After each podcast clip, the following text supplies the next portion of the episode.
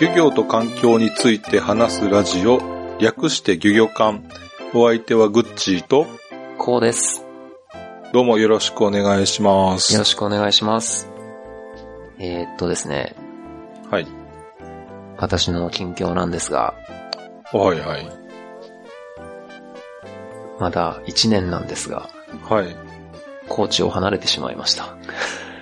えま、え一、一年しか経ってないというか、一年も経たずにってことちょうど1年でしたねあ。ちょうど一年か。はい。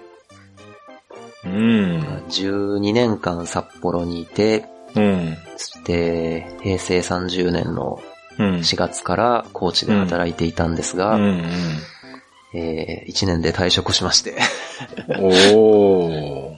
まあなんか年始の時に目標をやめないとか言ってたような気もしてま すが、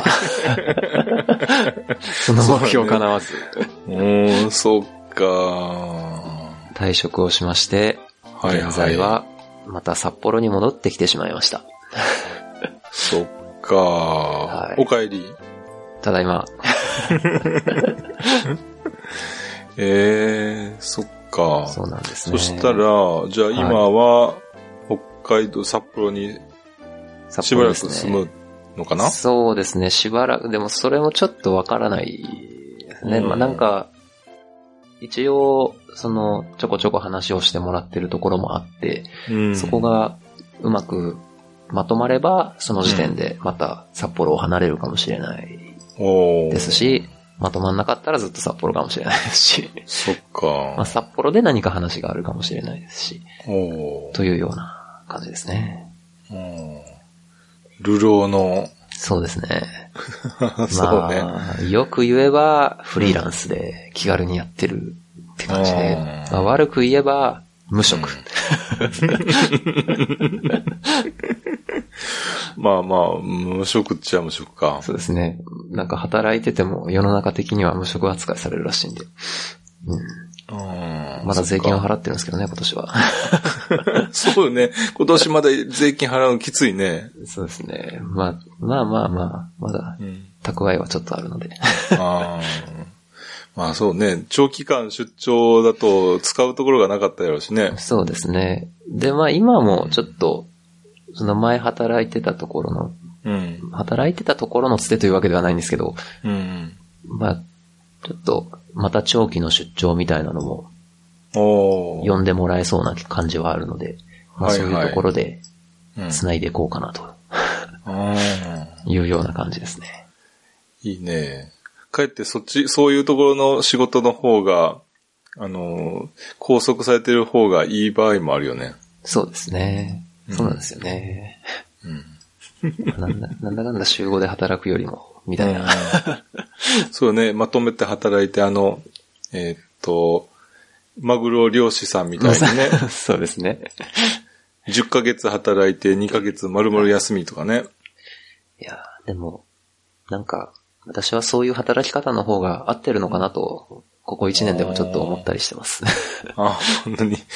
じゃあ、マグロ漁師もいいかもしれないってことね。そうですね。あの、週休2日といううん。のが、ちょっと、うんうん合ってないのかなというのはあー思ったりもしましたね。はい。そっか。ですね。まあ、でもちょっと、前もどっかで話したかもしれないですけど、うん。花粉がこれからさ、北海道始まると思うんで、そうやね。 それだけがちょ花粉大変やね。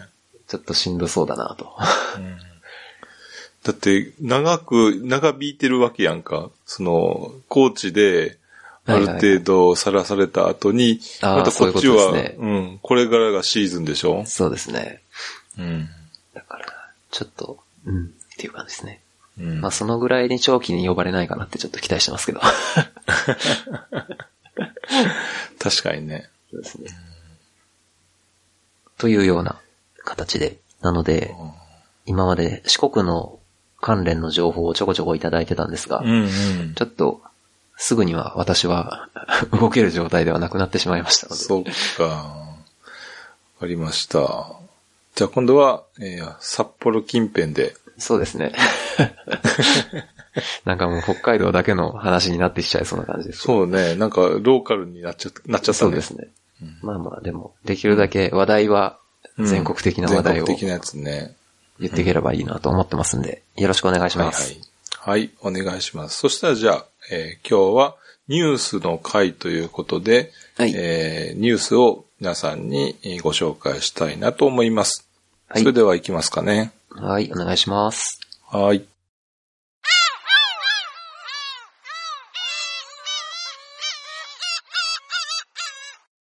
えーそれでは、ニュースの話、ニュースなんですけれども、はい。えーまずですね、えーっと、うなぎの稚魚の話なんですけど、はい。えーここ近年、うなぎはい。が、まあ、話題ですけども、はい。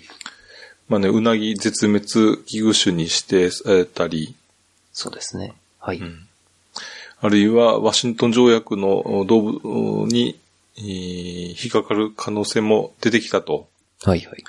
いうことで、えー非常に、まあ、うなぎにの周りの環境というのはよろしくないんですが、で、特に去年、ね、あの、うなぎの、えー子供、うなぎの稚魚、はい。いわゆるシラスウナギってやつなんですけども、それが、まあ過去に比べて非常に少なかったとなるほど。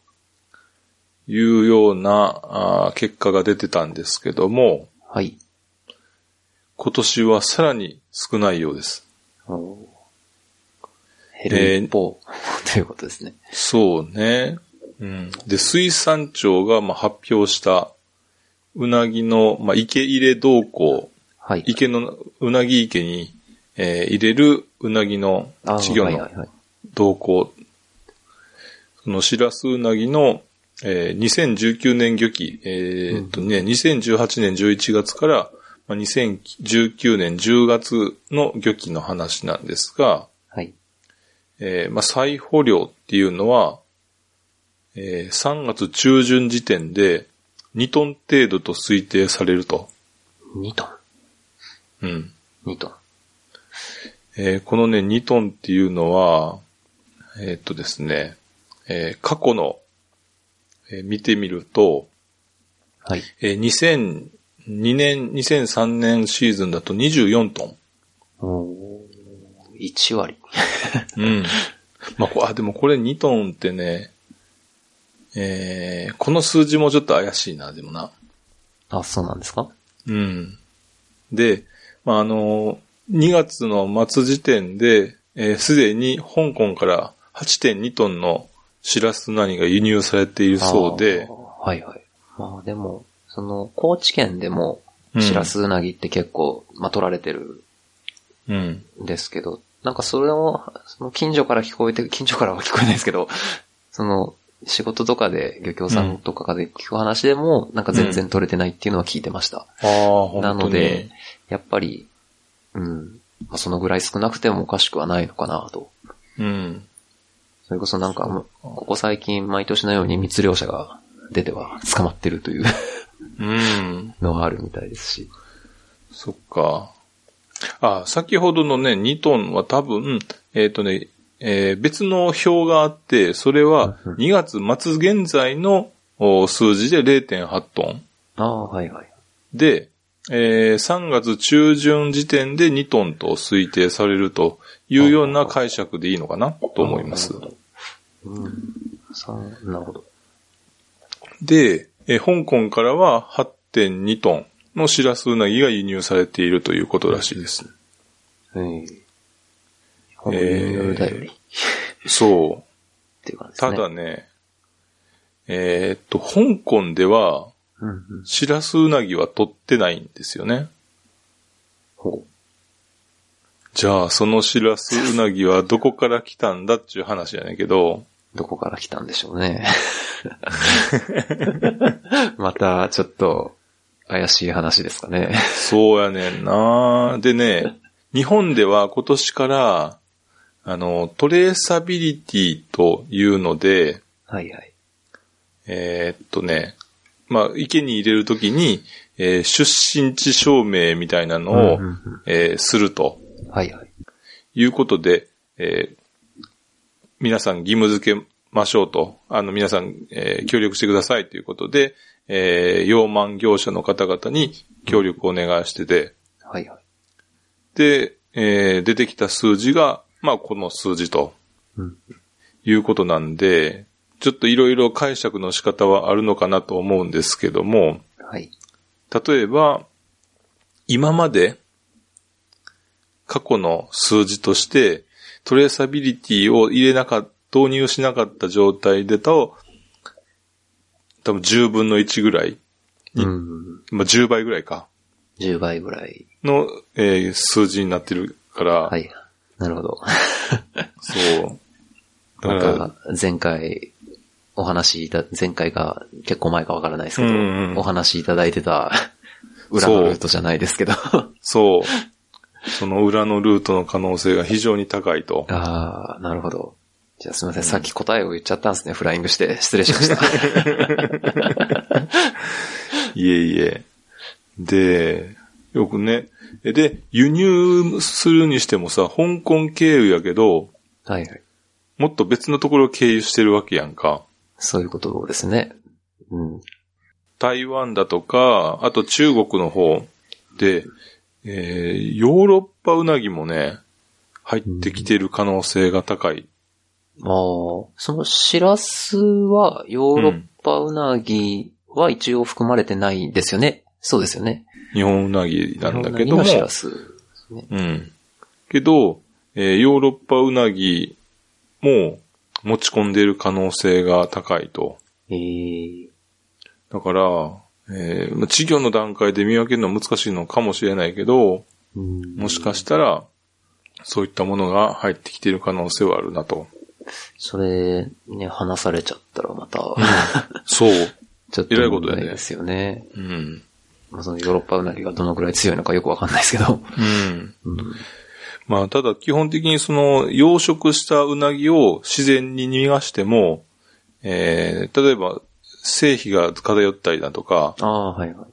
あと、えーっと、まあ、そのまま、えー天然物との交雑ができない可能性もあると。ああ、なるほど。うん。あと、あの、養殖のやつの方が、えーあの、えーすごく気性が荒かったり、ええそうなんですね。うん。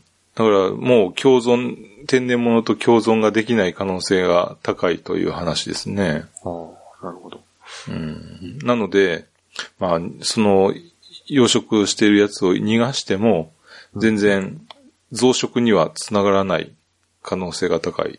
ああ、そうですねそうなんですねうんうん。まあ、まだまだちょっとわかんないこといっぱいあるので、まあなんとも言えないですけども。。そうでうすねウナギのことはちょっとまだまだん。ということで、なえー、ちょっとね、で、このさ、数字が正しいんであれば、えー池に入れたうなぎがさ、去年でももう少ない少ないって言ってたのに、さらに半分近くになってるんだよな。っそうですね。うんてことは今年本当にうなぎが食べられないか、もういよいよブラックなうなぎが出回る か。黒。いうなぎがね、いっぱい出てくるか、ええその辺はね、わからんよね。そうですよね。ますます、うんもう手が届かなくなるんですかね。あということで今年も、うんクロスうなぎがい出回ってるようですね。なるほど。ちょっと、気を、まあ、気をつけようがないのかもしれないですうけど、んどうにかしたいですそね、う。だから、食べるときに、ここ産地証明ありますかとか、一言店の人に言うか、なるほど。買うときにでも、香港さんですと言われたら、うん、ちうょんっと怪しいかもしれないそねうで。すね。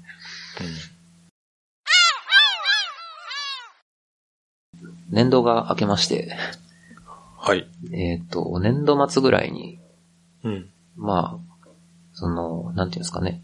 日本全国至るところで自然環境の調査って行われてると思うんですけど、はいはいはい。まあ、行ってるとこは国だったり、都道府県だったり、まあ、民間企業だったり、あ、うん。なんかだ、その他団体だったり、いろいろあると思うんですけど、うんうん。まあ、そういうのが年度末にいろいろ公表されてまして、うん。まあ、そういう報告書とか上げてくれてるところはネット上にも上がってたりするんですけど、うん。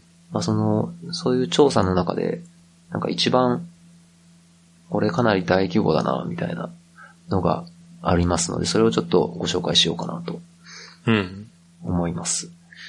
えーっと、東京湾で行われてるはいはい。調査なんですけど、東京湾環境一斉調査というものがございまして、ええもともとはですね、えーっと、平成20年から、えー東京湾水質一斉調査というもので行われ始めたんですけうど、ん。うん。まあ、その後25年度から東京湾環境一斉調査っていうふうに名前変えて、まあ、水質だけじゃなくて、生物調査とか、まあ、あと、うんえーっと、啓発活動ですね。なんかイベントとか行うのも一緒にやりましょうみたいな形で、ここ毎年夏に行ってるものなんですけど、まあ、その報告書も、えーっと、昨年度末ですかね、3月の末に、まあ、公開されてまして、うん。えうんーえ、そんなに早く公開されるのえっと、そうですね。これは、あの、いわゆる、なんていうんですかね、官庁とかが行ってるやつではなくて、どっちかっていうと、その、なんていうんですかね、関心を持ってもらおう的なこことを目的とし。てる調査みたいでして。あの、か観光庁が出す報告書って2年ぐらい遅れてるそうよね。ですね。。はい。基本的にはそう、そのちゃん、ちゃん、まあ、ちゃんとした調査っていうと言い方は悪いですけど、ええまあでそういう調も、査あれさ、結局、あ、ごめんまあ、あんまり言うたらあれやけど、 データが並んでるだけのようなやつに、でも、2年ぐらいかかるよね。そうですね。 うん。まあ、そういうことなんでしょう。うん。まあいろいろ精査とかしなきゃいけないんじゃないでしょうか。まあ、そそれはね、データが間違、後で間違えましたそうっでてすねわけにもいかんやろしね。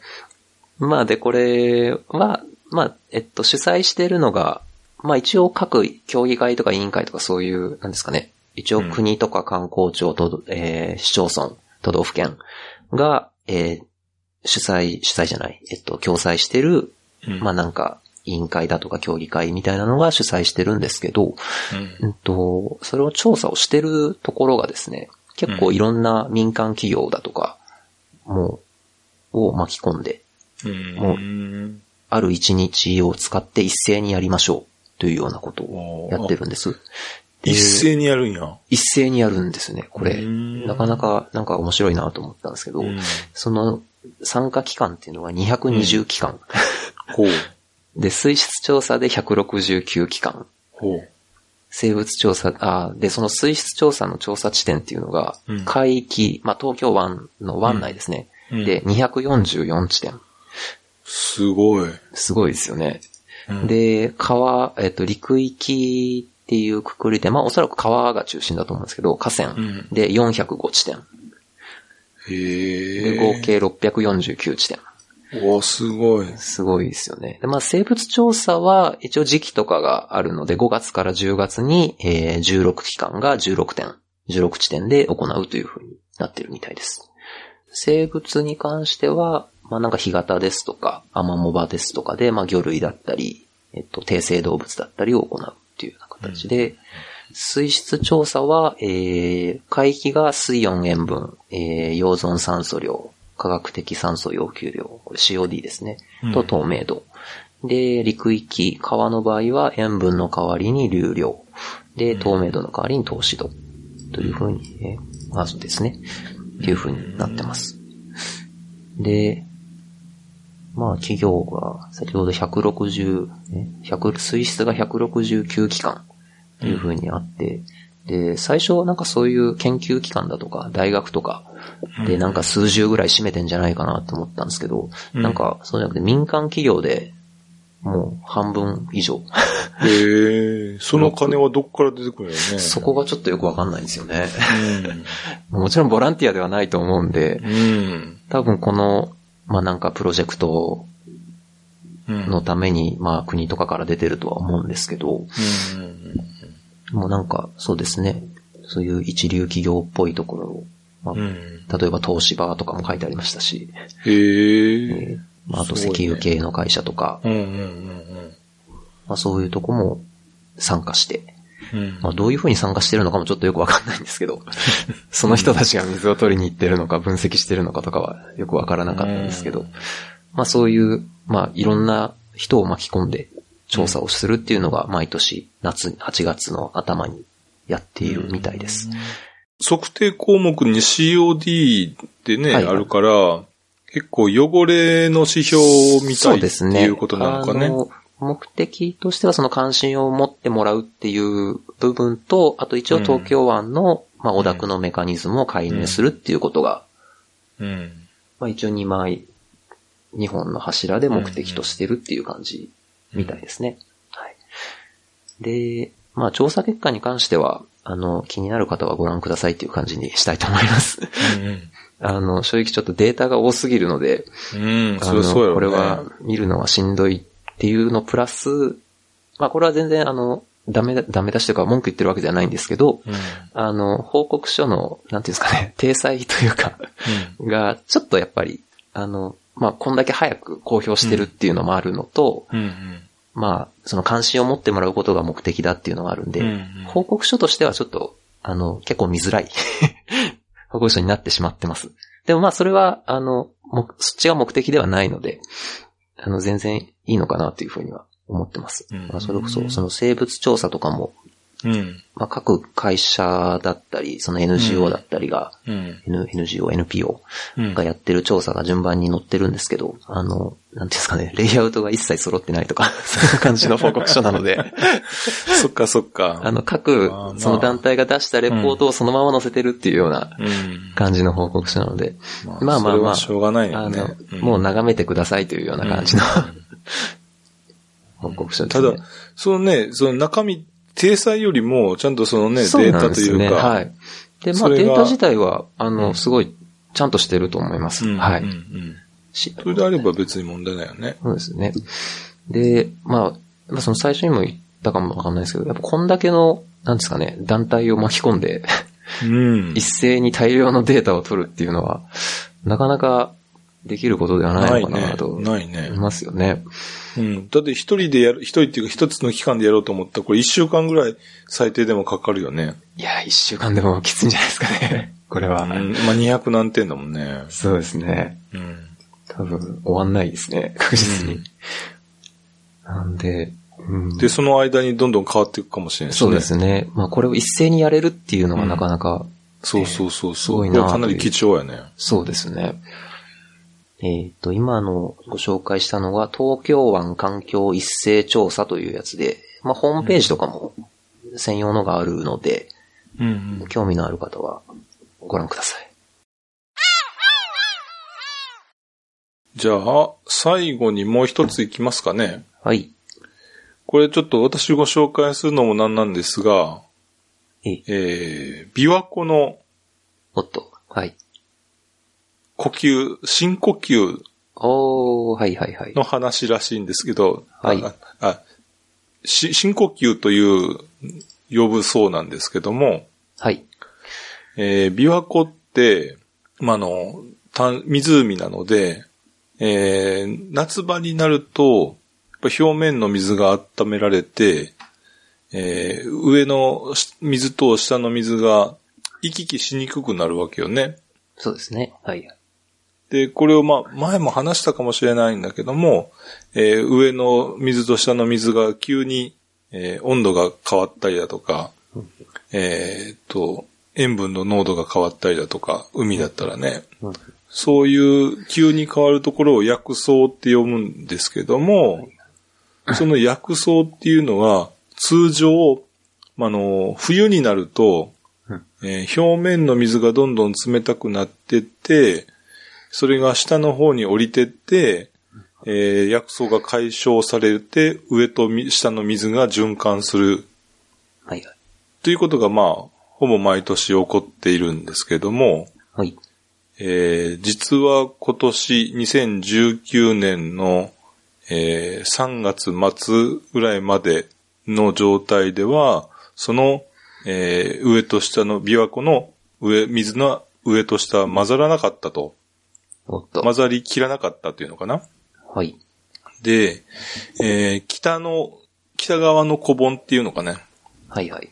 そこの方で、えー、だいたい水深90メートル地点のところで、80メートルぐらいまでしか、えー表層の水が到達していなかったそうなんですよ。うんうんうん。